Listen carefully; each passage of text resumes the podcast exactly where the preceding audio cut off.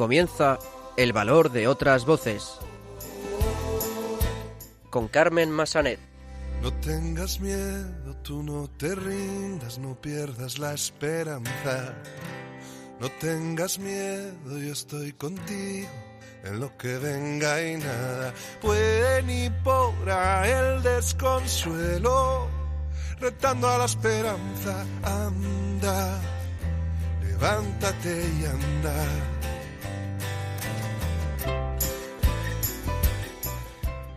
Muy buenas tardes, bienvenidos a una nueva edición de El Valor de otras Voces, el programa de discapacidad de Radio María. Comenzaremos el programa de hoy dando a conocer el trabajo de la Fundación Estimia, una organización que opera en Barcelona y trabaja para mejorar la calidad de vida de las personas con discapacidad. Alberto Gil nos traerá otra de sus fantásticas recomendaciones dentro de su sección Valores de Cine. Escucharemos las últimas noticias sobre discapacidad con los locutores del programa Conecta con nosotros de Radio La Barandilla y finalmente escucharemos el testimonio de Fabiola Ballesteros, madre de Saúl, un niño de un año que padece una enfermedad rara que le compromete el aparato digestivo. Ella más adelante nos contará en qué consiste esta enfermedad, cómo la viven y cómo le afecta a su hijo, a Saúl. Comenzamos. No tengas miedo, yo te sujeto, solo confía y salta. No tengas miedo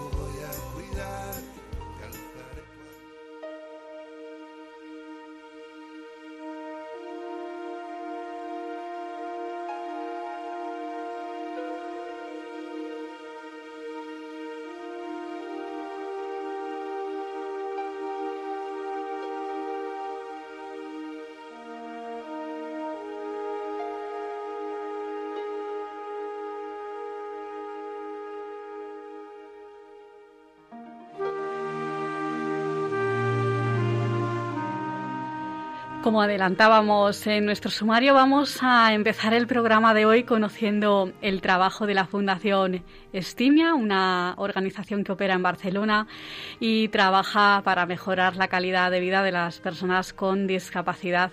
Para saber más sobre esta organización tenemos con nosotros a Marc Enric, el gerente de la Fundación Estimia. Muy buenas tardes, Marc.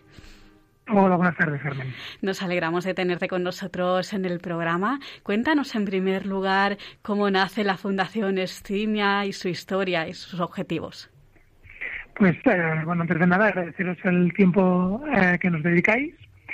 Eh, la Fundación Estimia hace, nace ya en los años 50, bajo otro nombre y otra forma jurídica, sobre todo para atender a personas que en aquel momento padecían de poliomielitis que ahora es una enfermedad que ya casi está erradicada, pero que en aquel momento había muchas personas que padecían eh, grandes discapacidades por haber sufrido esa enfermedad.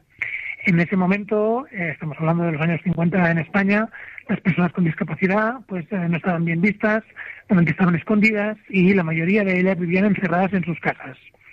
Por lo tanto, hablar de inclusión social o adaptación curricular era todavía una utopía en ese momento eh, núcleos alrededor de, todo, de toda España, a través del voluntariado, lo que hacen es intentar trabajar con estas personas recluidas eh, mayoritariamente en casa eh, para que tengan una educación a distancia. Estamos hablando que es la época antes de Internet, evidentemente, con lo cual era a través del voluntariado, que voluntarios iban o bien a las casas de estas personas o bien a través de, de correo, de carta, intentaban que estas personas pudiesen tener algún tipo como un, parecido de, carrera curricular, ¿no? De, estudios a través de, este voluntariado y de estas cartas, ¿no? Adaptando pues las, las asignaturas, o lo que en aquel momento eran asignaturas, a la realidad de cada una de las personas y de la metodología y del canal que era la carta o la visita eh, en casa. Claro. Entonces, eh, ahora atendéis a usuarios eh, con discapacidad física, psíquica, sensorial, como...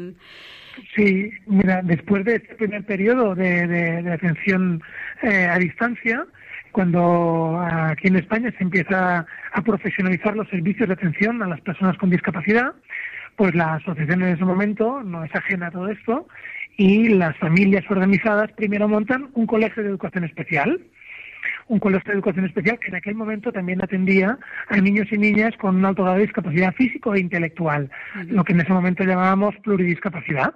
El tiempo va pasando, estos niños se hacen grandes y las familias otra vez organizadas no le piden a la administración que monte algún tipo de centros no para poder atender a estas personas y que después de que acabasen el ámbito escolar no volviesen a estar recluidas en casa. Estamos hablando de personas de con un más de 80 o 90% de discapacidad física e intelectual. Y es en ese momento que se montan los centros ocupacionales o talleres. Así que la, asociación pasa a tener una, un colegio y un, y un taller.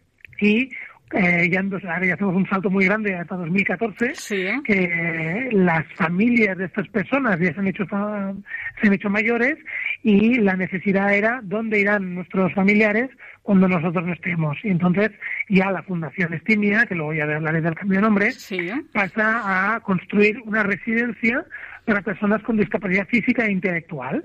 Y entonces en 2014 cerramos un poco el ciclo y atendemos a usuarios con un alto grado de discapacidad física e intelectual desde los 3 hasta los 91, 99 o más años eh, de vida, ¿no? Y damos respuesta a esta necesidad de atención a la persona con discapacidad. Sí que es cierto, perdona, que en un momento dado, aquí en la ciudad de Barcelona, se da la circunstancia de que hay una demanda diferente a partir del 2014, una cosa así, detectamos que eh, el autismo y el trastorno de conducta es una demanda acuciante para los servicios que atendemos a personas con discapacidad. Y es en ese momento en que como fundación eh, reflexionamos ¿no? de que si nosotros habíamos atendido a una necesidad en ese momento, que eran las personas que tenían discapacidad fruto de la poliomielitis, pues reflexionamos alrededor de cuáles son las nuevas necesidades en el ámbito de discapacidad. Y vemos que el autismo pues es una, una necesidad no cubierta por los diferentes servicios que, que, trabajan aquí en Barcelona. Y poco a poco vamos haciendo el cambio y ahora actualmente el colegio, aunque sigue atendiendo a alumnos con pluridiscapacidad, también atiende a niños con uh, autismo y trastorno de conducta. Tenemos un centro ocupacional que mantiene el ámbito de la pluridiscapacidad y una residencia que también mantiene el ámbito, pero nos vamos adaptando un poco a las necesidades que hay en el sector y a las familias. Claro, mm, personalmente, ¿tenías alguna relación con el mundo de la discapacidad antes de ser gerente de la fundación? No, yo me incorporo en 2011 aquí en la fundación y en aquel momento venía de un sector totalmente diferente y a nivel familiar, más allá de que mi abuelo o mi abuela en este caso eh, pues tenía una discapacidad propia de la edad eh, que tenía, que tenía ochenta y pico de años, pues no, no conocía el, sector. Y háblanos ahora del cambio de nombre. Empezáis llamándoos eh, Auxilia Barcelona y el nombre de Estimia, ¿de dónde viene? Pues mira, eh, fruto de una reflexión estratégica de la, de la entidad, ah, decidimos cambiar el nombre y apostamos por Estimia porque uh, una de la, uno de los lemas no oficiales de aquí de los servicios del colegio, taller y residencia en catalán era estimem el que fem, queremos aquello que hacemos, ¿no? Uh, y como estimar, que es querer en catalán, pues uh, es estimar, buscamos la fórmula y nos dijimos como estimia. Tan sencillo como sí, ¿eh? Un, juego de palabras, sí, tan sencillo como eso. Claro, nos hablabas de eh, que contáis con el centro ocupacional, el Colegio de Educación Especial, la residencia. Eh, ¿Qué apoyos se prestan a los usuarios a través de estos servicios? Por ejemplo, ¿se les da formación para su autonomía personal? ¿Distintos talleres? ¿Se les apoya en su integración laboral? Cuéntanos un poco mira, en el colegio, el colegio vendría a ser como un colegio ordinario en el cual adaptamos el currículum ¿no? Eh, en función de, las necesidades de cada alumno. En nuestro caso, la adaptación curricular, es muy grande. Nosotros lo que intentamos es, a través del colegio, trabajar todas aquellas tareas también de la vida diaria que permiten que la persona, en este caso el, el alumno, el, niño o niña, pueda tener un mayor grado de autonomía en lo más básico, ¿no? En, el comer, en la higiene, etcétera, etcétera. Aparte de eh, que pueda eh, trabajar todas aquellas eh, materias ¿no? propias de un ámbito escolar, ¿no? desde la lectoescritura hasta asignaturas propias como eh, pues historia, eh, matemáticas, etcétera, etcétera, ¿no? Todo, todo a un nivel muy, muy adaptado, ¿no? La mayoría de, los de, de los alumnos de nuestro colegio son alumnos que luego tienen perfil para ir a un centro de día, a un centro ocupacional, y son muy poquitos los que eh, hablamos de que vayan a trabajar o a una formación profesional.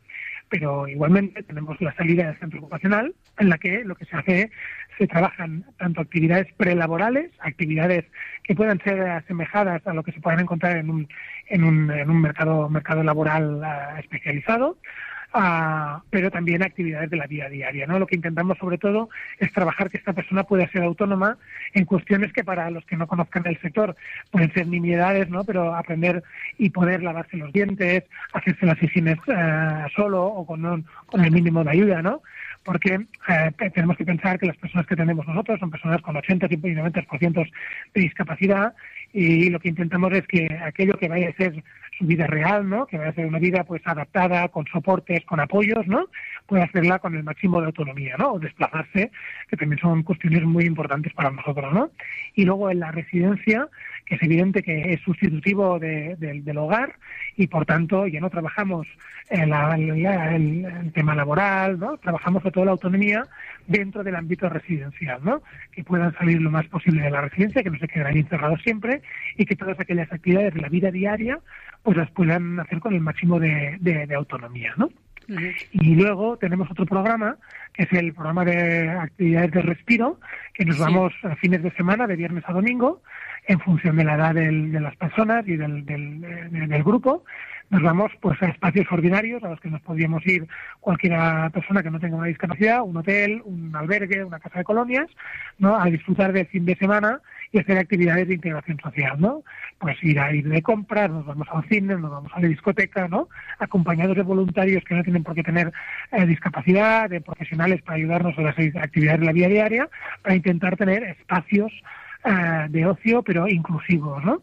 Que por el hecho de tener discapacidad no tengamos que ir a sitios especiales, ¿no? En horarios especiales, con mucha adaptación, porque eso lo que hace es eh, sacarnos del circuito ordinario, ¿no? Claro, y estas actividades de fin de semana sirven un poco de respiro, ¿no? Para las familias, para que puedan quizá eh, tomarse algún descanso, ¿no? Claro, claro, sirven de doble respiro, porque por un lado este respiro para la persona usuaria que también mm, no está con la familia, ¿no? Y que mm, no tiene esta oportunidad diariamente de, poderlo hacer, y también de respiro para los familiares y, sobre todo las madres o mujeres que acaban siendo las cuidadoras no profesionales, ¿no? Y que por el hecho de tener un familiar con una discapacidad, pues acaban convirtiéndose en cuidadoras 24 horas, ¿no? de lunes a, domingo. es por eso que intentamos hacer estos fines de semana para que puedan respirar, ¿no?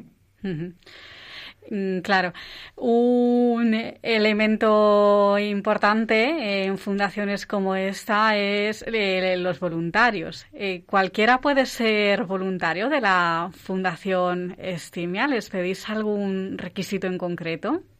Bueno, aparte de los requisitos que marca la ley de voluntariado catalana, lo primero es tener eh, tiempo ¿no? y motivación. Lo del tiempo parece una tontería porque en nuestro caso, como trabajamos con personas y se acaba generando un vínculo importante entre el voluntario y las personas a las que atendemos, lo que sí que pedimos es que el voluntariado sea eh, a lo largo de un tiempo, eh, a lo largo de todo un año, por ejemplo, como mínimo. En voluntariados muy puntuales de venir un día a hacer una cosa concreta, esto lo reservamos más para voluntariado que viene eh, pues con empresas o colegios. Pero si una persona quiere hacer de voluntario de alguno de nuestros servicios, lo puede hacer a través, solicitándolo a través de la página web de la Fundación, que es www.fundacionestimia.org y aquí también pues, le pediremos que nos diga un poco sus motivaciones, ¿no? Y su expectativa que tiene con el voluntariado, ¿no? Porque muchas veces eh, tenemos una idea de lo que es el voluntariado que luego no es con la necesidad que hay real después, ¿no?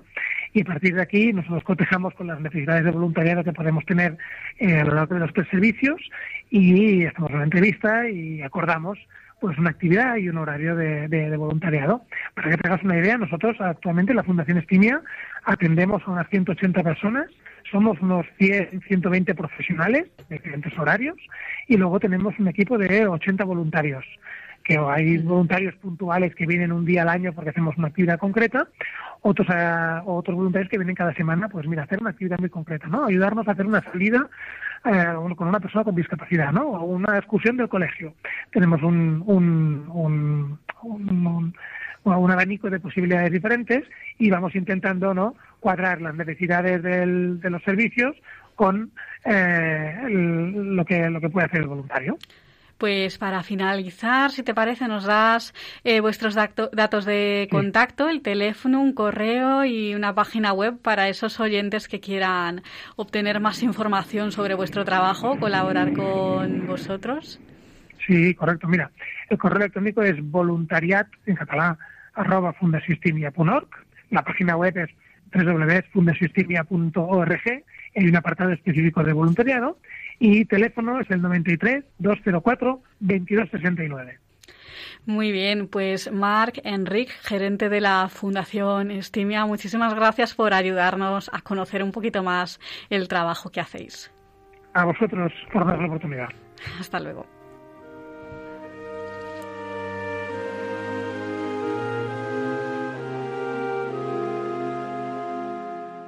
Están escuchando en Radio María El Valor de otras Voces con Carmen Massanet.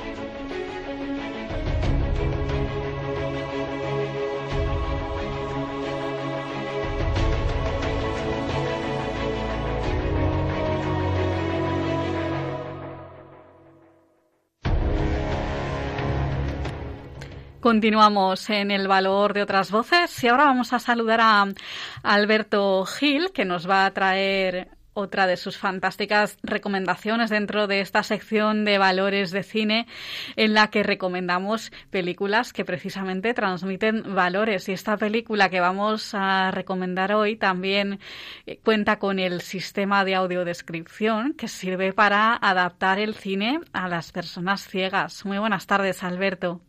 Buenas tardes, Carmen. Un placer, como siempre.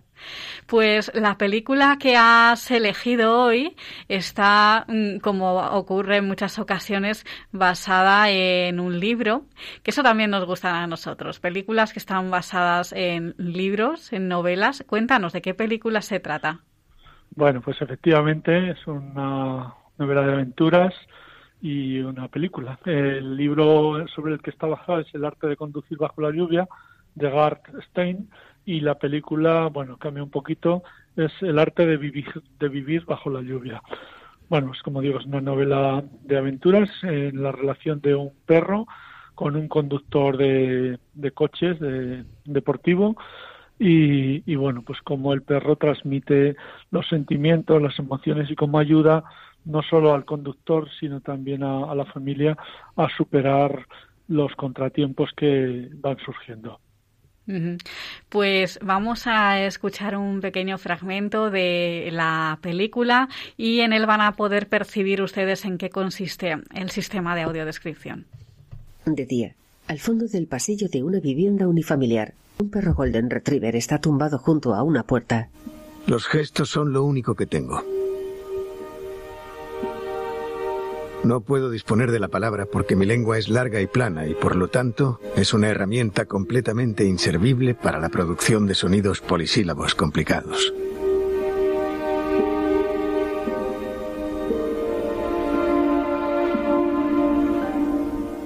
Y por eso estoy aquí ahora, esperando a que Denny llegue, echado sobre mi propia orina.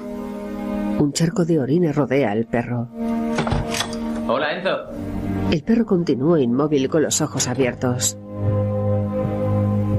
¿Enzo? Percibo la preocupación en su voz. pasa, campeón? Denis se agacha a su lado. Ah, Enzo. Y los olores de su jornada. Aceite de motor, gasolina y pollo asado. ¿Puedes levantarte? Denis se levanta, se coloca tras su lomo, se agacha de nuevo. Él es joven y moreno, con el pelo ligeramente largo peinado hacia atrás. Acaricia a Enzo. Ya estoy aquí. Estoy aquí. Arriba. Lo levanta. Ojalá pudiera hablar y decirle que no se preocupe. Una vez vi en la tele un documental sobre Mongolia. Los mongoles creen que cuando un perro ha agotado todas sus vidas caninas, su siguiente reencarnación será en un humano. Ya está, amigo. Ya está. Sé que eso significa que perdería mis recuerdos y mis experiencias, pero tengo un plan. Intentaré grabar todo lo que sé en mi alma. Lo guardaré en lo más profundo de mi existencia.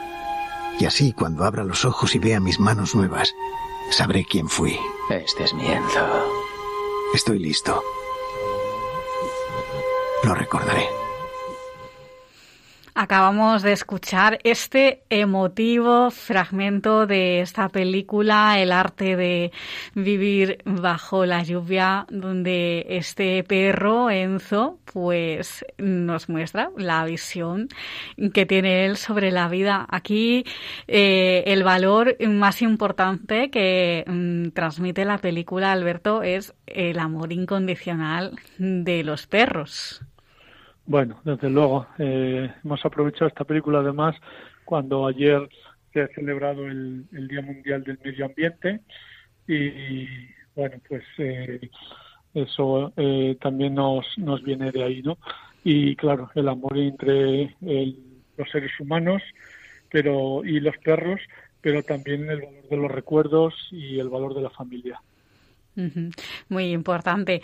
Pues les invitamos a ver esta película que no les va a dejar indiferentes. Muchísimas gracias, Alberto, por traernos esta recomendación. Y nada, disfrutar. Un abrazo. Un abrazo. Hasta luego.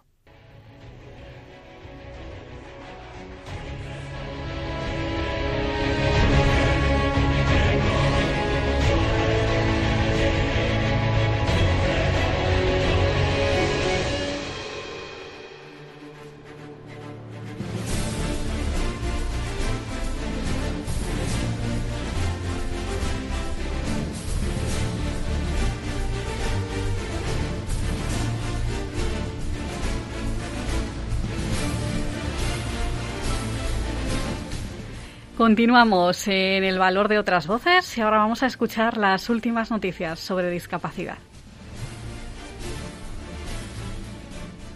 Buenas tardes. Los locutores de Conecta con nosotros de Radio La Barandilla os traemos esta semana a Radio María las noticias sobre discapacidad. Para la sección de hoy contamos con Ángel Antonio, Francisco, Antonio y una servidora, Fe. Comenzamos. Desarrollo de proyectos para ayudar a personas dependientes. Estudiantes de la Escuela de Ingeniería Industrial presentan 16 productos desarrollados para facilitar la vida a personas dependientes. Un sistema para ayudar a personas que han sufrido un ictus a abrocharse el abrigo, una prótesis para ejercitar la movilidad de la mano afectada, o elementos para mejorar el puesto de trabajo de personas con parálisis cerebral son algunos de los ingenios desarrollados por los estudiantes de la Escuela Técnica Superior de Ingeniería Industrial de la Universidad de La Rioja. En total son 16 los productos desarrollados para personas en situación de dependencia por los estudiantes de la asignatura de Tecnología de Fabricación.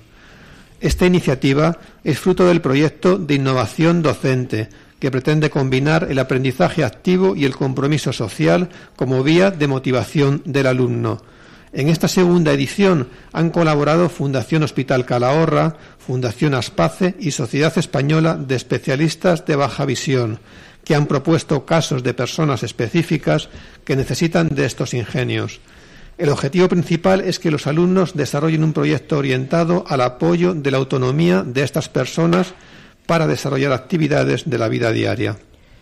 España y Portugal potencian la inclusión social de las personas ciegas y con discapacidad visual grave. El Grupo Social 11 y ACAPO, Asociación de Ciegos y Ambliopes de Portugal, firman un acuerdo para trabajar de forma conjunta en áreas de formación, empleo, cultura, deporte, investigación o cooperación internacional.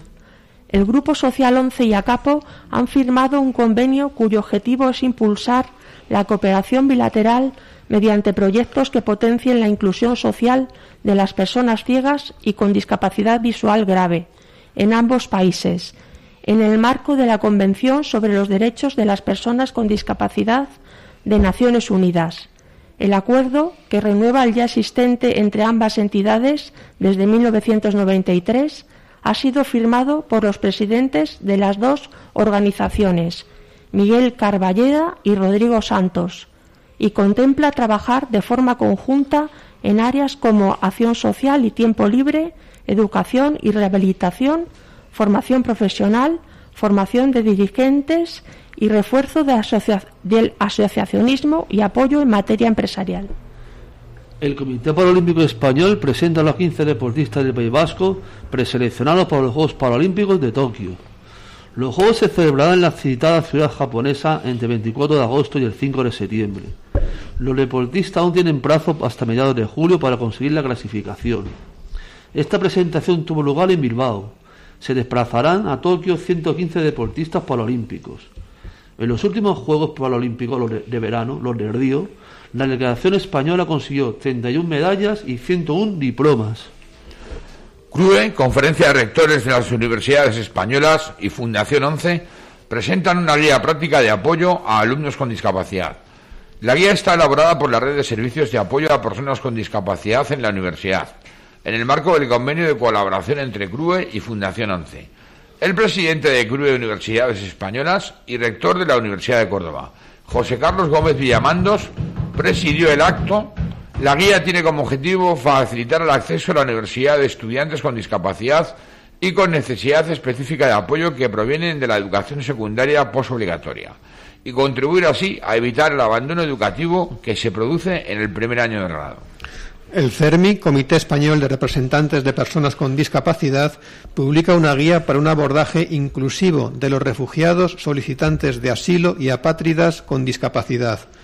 Bajo el título Tengo derechos humanos, la guía pretende ofrecer un repertorio ordenado, dinámico y versátil de orientaciones, pautas e identificación de recursos a disposición de las personas con discapacidad que se encuentran en situación de protección internacional, de refugio, asilo o apatridia, y de quienes administraciones, organismos internacionales y sociedad civil se ocupan y acompañan. La confección de esta guía se debe a la comprobación de que cada vez más son las personas con discapacidad y o que la adquieren sobrevenidamente como consecuencia de estos traslados y que se ven forzados a desplazarse de sus países de origen, constituyendo un grupo muy frágil desde la perspectiva de la garantía de los derechos humanos. España registró más de 400 denuncias en 2020 por ataques a los derechos de personas con discapacidad intelectual. El año 2020 concluyó con más de 400 denuncias por vulneración de los derechos de las personas con discapacidad intelectual o del, desarrollo, según apuntó Tomás Sancho, vocal de la Junta Directiva de Plena Inclusión Madrid, en referencia a la agresión contra un niño con autismo y su madre en el Parque Wagner de Madrid.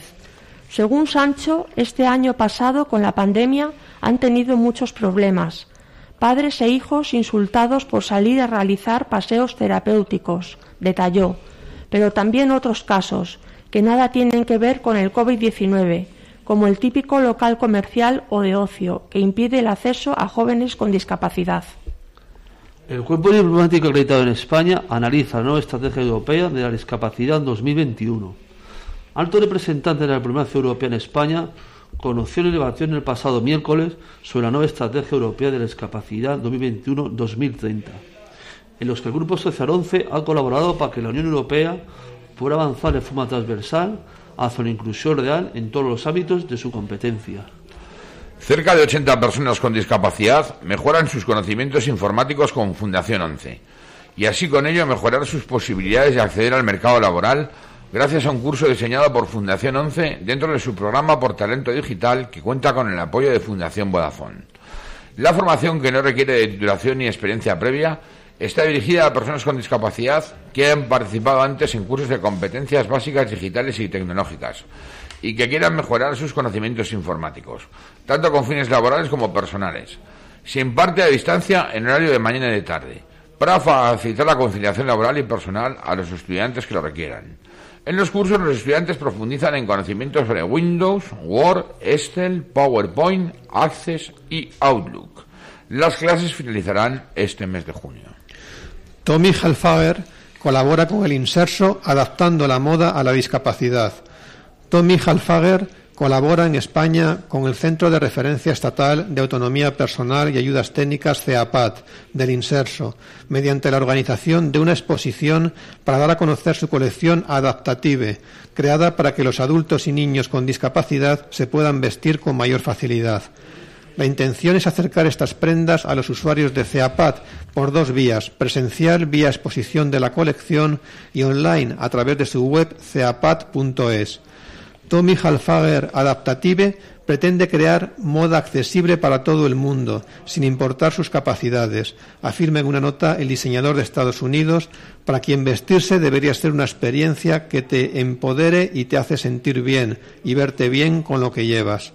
Las prendas de vestir incluyen cierres magnéticos y cremalleras con agarres de mayor longitud para personas con movilidad reducida, aperturas con costuras laterales, bajos ajustables y perneras más anchas para acomodar todo tipo de prótesis o vendajes, etc.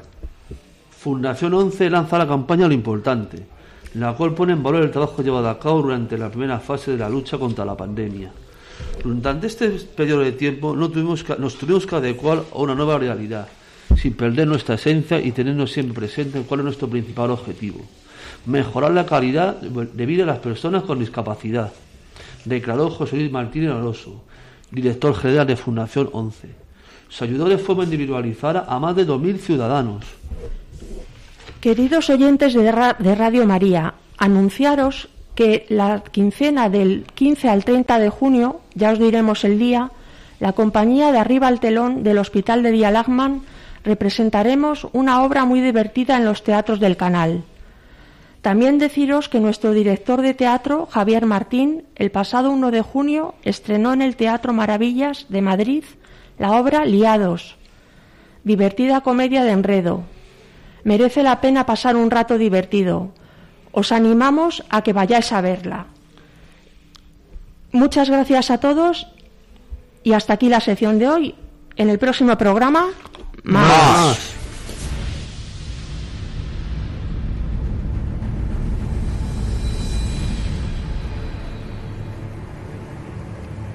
Pues muchísimas gracias, compañeros del programa Conecta con nosotros de Radio La Barandilla, por traernos estas noticias sobre el mundo de la discapacidad. Nos escuchamos en el próximo programa.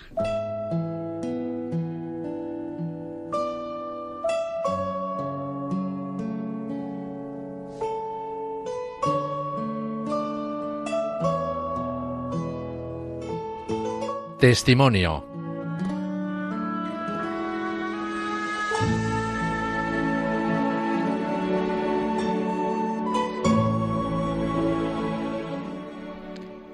Continuamos en el valor de otras voces y ahora vamos a escuchar el testimonio de Fabiola Ballesteros. Ella es la madre de Saúl, un niño de un año que padece una enfermedad rara que compromete al aparato digestivo. Enseguida vamos a saber en qué consiste esta enfermedad, cómo afecta a Saúl y cómo eh, la han vivido durante todo este tiempo. Muy buenas tardes, Fabiola. Hola, muy buenas tardes. Nos alegramos de tenerte con nosotros en el programa. En primer lugar, cuéntanos cuál es la enfermedad de Saúl y en qué le afecta. Eh, a Saúl le acompaña la enfermedad rara, eh, una enfermedad rara que se llama enfermedad de Hinsbrut. Esta enfermedad compromete, como muy bien has dicho, el, eh, bueno, sobre todo el intestino grueso, eh, porque mm, durante la, semana 8 a la 12 del embarazo, cuando se realiza la enervación de, las neuronas, pues no llega hasta el final, que sería el tramo final eh, hasta el ano, ¿no? Entonces, bueno, pues hay determinados niveles, de, por decirlo de alguna forma, de, enfermedad y Saúl lo que tiene es el tramo corto. ¿En qué momento os dais cuenta de que algo no va bien? Bueno, Saúl es el tercero de, nuestros hijos, es el pequeño de, tres hijos, con lo cual ya una vez que él nació, eh, a las poquitas horas nos dábamos cuenta que, que verdaderamente pasaba algo. ¿Qué pasa? Que una cosa característica que tiene la enfermedad de Hinsbrut es eh, que no hay evacuación del meconio dentro de las primeras 24 horas de forma general, ¿vale? Em, entonces Saúl pues no, no hacía, eh, no echaba el meconio, no hacía caca y prácticamente no comía y tenía pues eso como mucho malestar. Mm, nosotros con la experiencia nos dimos cuenta pronto. Eh, pero nos hicieron caso mm, pues bastantes horas más tarde. Eh, entonces, bueno, pues en, las primeras 12 horas ya teníamos claro que algo no estaba pasando bien, no, no estaba yendo bien, vaya. ¿Y el diagnóstico os lo dan enseguida? ¿Qué va? No, no. Mira, eh, una de las circunstancias que nosotros hemos vivido es que las pruebas objetivas para con Saúl eh, han dado um, pues siempre una cosa diferente al, a cómo ha respondido el intestino de Saúl, con lo cual el diagnóstico llegó muy tarde, llegó el año pasado. Saúl nació en, en julio del, del, 2019 y el diagnóstico nos llegó en mm, febrero del 2020. Sí es verdad que siempre ha sido una sospecha de Hinsbrut, pero bueno, mm, no siempre las biopsias han dado la cara y eso pues ha comprometido mucho la vida de Saúl. Claro, porque Saúl lleva una bolsita desde las primeras, o sea, desde las 20 horas de vida, ¿no? Eso es. Saúl para poder eh, vivir, porque esa es realmente la, el objetivo de la ileostomía de Saúl, es una ileostomía de seguridad para poder evacuar todas las heces. Eh, se le practicó a, eso, a las 30 mm, horas de nacer, eh, ya se le eh, ostomizó. Y, bueno, pues hubo un intento de reconexión justo el año pasado, en enero, y, bueno, fue fallida. ¿Por qué se, se reconectó? Pues porque como las pruebas objetivas indicaban que Saúl estaba, era apto para poder tener unas digestiones normales, pues se, le, se hizo la reconstrucción y se cerró la, la ilio. Eh, pero nada, la semana pues se obstruyó y hubo ahí una catástrofe eh, haciéndole de nuevo una iliostomía y ahí sí dio la cara, ¿no? Eh, habiendo ausencia de neuronas en las biopsias que se le, que se le practicaron.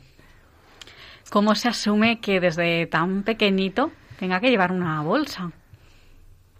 Bueno, yo verdaderamente lo tengo como muy claro, ¿no? O sea, em, esto se asume pues con mucha gracia de Dios, quiero decir. Em, esto es un diagnóstico muy complejo, es muy duro, eh, donde hay que trabajar mucho a nivel personal y a nivel espiritual.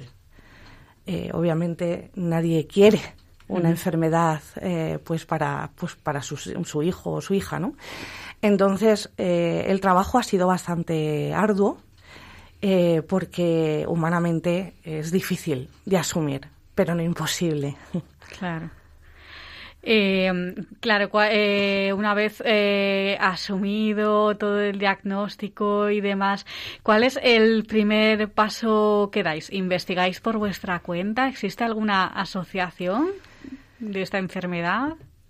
Mm, cuando tú estás en el, en el hospital y te hablan, bueno, decir de antemano que en el hospital donde nos han llevado, que es en el Gregorio Marañón, el equipo médico, desde el primero hasta el último, ha sido magnífico, maravilloso y estupendo. Nos han tratado siempre fenomenal. Y toda la información que han tenido, la que han tenido, nos la han dado. Verdaderamente, en, España falta mucha formación y mucha información eh, desde el punto de vista de las enfermedades raras. Dicho esto, al final lo que quiero decir es que tú te vas a casa con un bebé recién nacido, a pesar de que pasamos 47 días en la UCI, para nosotros seguía siendo un recién nacido, con una enfermedad rara, eh, una ostomía pediátrica, y tú, sin ser eh, personal sanitario, tienes que ejercer de ello, ¿no? Entonces, eh, el tema de la información y, la formación es, como decía, muy, muy escaso. las asociaciones como tal todavía están en formación. Em, y bueno, Saúl eligió una familia para nacer, eh, pues que no somos muy quietos, que digamos, al revés, somos muy inquietos, eh, somos imparables, nos hemos movido muchísimo, hemos buscado, no solamente dentro de España, hemos buscado fuera de España, eh, hemos hecho todo lo posible para que em, pues para, para, hacernos nuestra realmente la enfermedad de Hinsbrut, ¿no? Porque al final es algo que está. Entonces tienes dos opciones. O quedarte en una esquina y lamentando el resto de tu vida, o intentar que tu hijo, en este caso Saúl, tenga la mejor calidad de vida eh, para, para siempre, ¿no? Y eso es lo que hemos hecho. ¿Cuál es la situación actual de Saúl? Eh, la enfermedad de Hinsbrut eh, es una enfermedad que no tiene cura. No se está investigando tampoco sobre ella y será una enfermedad pues que nos acompañe el resto de la vida. Todas las cirugías que ha tenido Saúl, eh, la ostomía y la resección de la parte del intestino que no tiene ya, son cirugías reparatorias para poder eh, ir facilitando e ir teniendo mejor calidad de vida. Entonces, ahora mismo estamos en ese punto. A Saúl ahora le, le, falta el tramo descendente, el sigma y el recto del intestino grueso, quedándole solo el ascendente y el transverso, que se lo han unido directamente al ano. La situación es muy peculiar, Carmen. Es, muy es muy peculiar porque clínicamente, yo siempre voy a hablar desde mi experiencia, desde nuestra experiencia, ¿no? Claro. Eh, eh, cuando se hizo esta unión, eh, anastomosis, que es como se llama, a Saúl se le cerró la parte final del intestino, justo donde la unión, haciéndose una estenosis, que es como técnicamente se llama. Esas estenosis, esa estenosis se terminó de cerrar del todo, porque si, si no se cierra del todo se puede realizar unas dilataciones manuales, ¿no? En casa.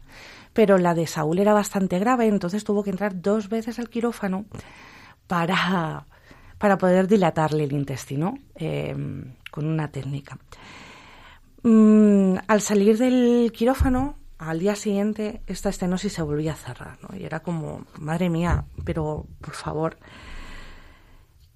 Estas estenosis, mm, si la dilatación en quirófano no funciona, hay que practicar una cirugía cortando, esa, eh, o sea, deshaciendo la anastomosis, cortando ese tramo y volverlo a realizar para ver eh, si esto funcionaba y tenía ya un calibre suficientemente ancho para que la materia fecal saliera fuera, sin la necesidad de tener una bolsa, una ileostomía. Eh, Saúl fue programado para, para el cierre de la, de la ostomía el 1 de marzo y esto se tuvo que desprogramar por la sencilla razón de que no había manera de abrir el intestino y esto hubiera sido una obstrucción segura.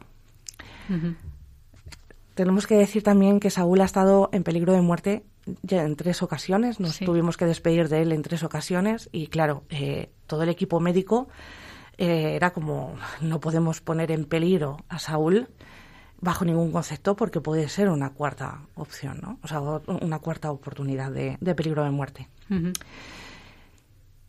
Dejamos pasar el tiempo y hace más o menos un mes, eh, pues nos comentan que su cirujana de referencia pues se jubila y nosotros decidimos pedir una segunda opinión en, el Hospital de la Paz, pero solo por el mero hecho de que al final nos quedamos sin la, sin la profesional que le estaba llevando. Em, cuando le hacemos las pruebas, le meten en quirófano para hacer una exploración y le cogen una biopsia. Y el resultado, Carmen, es absolutamente impresionante porque esta estenosis ha desaparecido. Ha desaparecido. ¿Y eso se traduce en? Eso se traduce en que el Día de la Madre me, regaló dos pañales hermosísimos de, de, heces que para, para la gente para la gente debe ser como algo como muy escatológico. Sí. Pero para mí es el regalo más maravilloso que mi hijo entonces ya no, no lleva la bolsita. No todavía no todavía lleva la bolsita porque todavía no se le ha practicado el el cierre, pero ayer que recogimos los, los resultados de la biopsia, nos comunicaron que Saúl tiene neuronas en el intestino grueso. Eh, eso es maravilloso porque nos decía la doctora, si queréis mañana mismo, mañana mismo, le podemos operar. Y yo decía, madre mía, pero ¿esto cómo ha podido ser? Yo, claro, o sea, porque clínicamente eh, es o sea, no te voy a decir imposible, porque en la ciencia, pues nada es imposible, todo puede ser. Claro, la doctora, pues es como, mira, no sabemos, es que el intestino de tu hijo eh, está fuera de nuestro alcance. Y verdaderamente mm. está nuestro, fuera de nuestro alcance. Mm, claro, eh, yo te quería pedir ahora, pues eh, ya para finalizar, eh, un mensaje de ánimo, pues para las familias que estén pasando por una situación parecida, hmm. porque veo que la fe te ha ayudado muchísimo a ti. ¿Qué les dirías? Bueno, ante todo y sobre todo calma, calma. Yo sé que es muy difícil ante una enfermedad, sobre todo si es rara, calma. Si es lo que es, eh, o sea, e, es, lo que es y es real, obviamente, pero también es cíclico, Carmen. Los momentos malos también van a pasar. Igual que pasan los buenos, ¿no? Pasan los malos. Eh, hay que transitar todas las emociones, no dejarse ni una, ni una.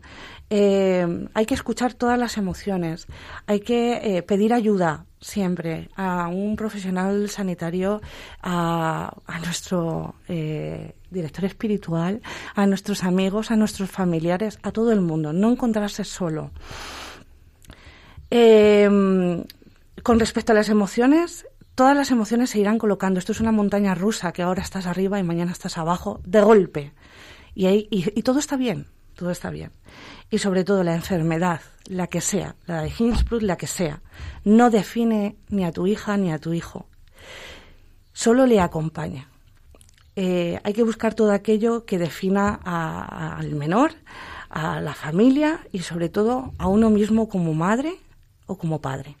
Eso es lo que yo le diría a las familias después de, lo que estamos viviendo, ¿no? O sea, nosotros tenemos claro que la enfermedad de Hinsbrut no acaba con el cierre de la iliostomía.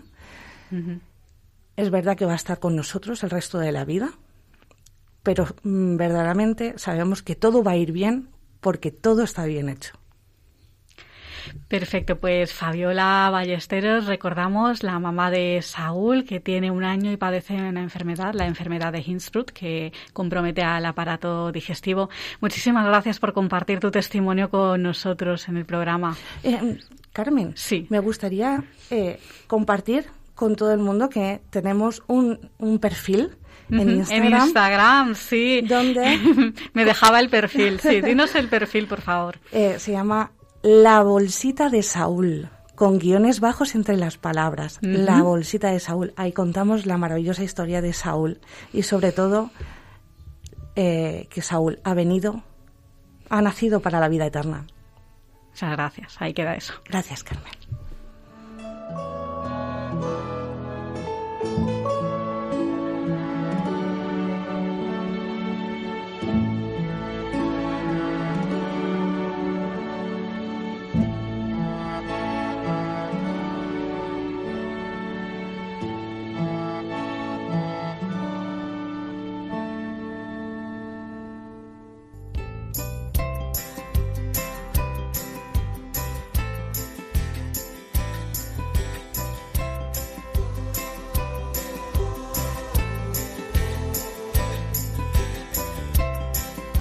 Hasta aquí llega esta edición de El valor de otras voces. Les recordamos nuestras vías de contacto.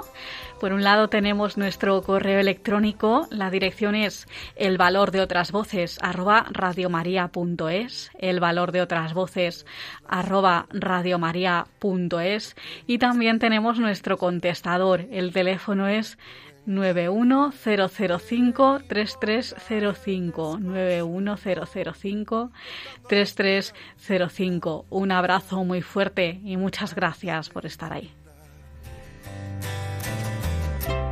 No tengas miedo, no desesperes, no pierdas la confianza. Han escuchado El valor de otras voces.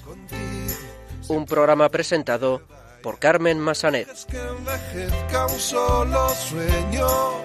Cosido alguna almohada, anda, levántate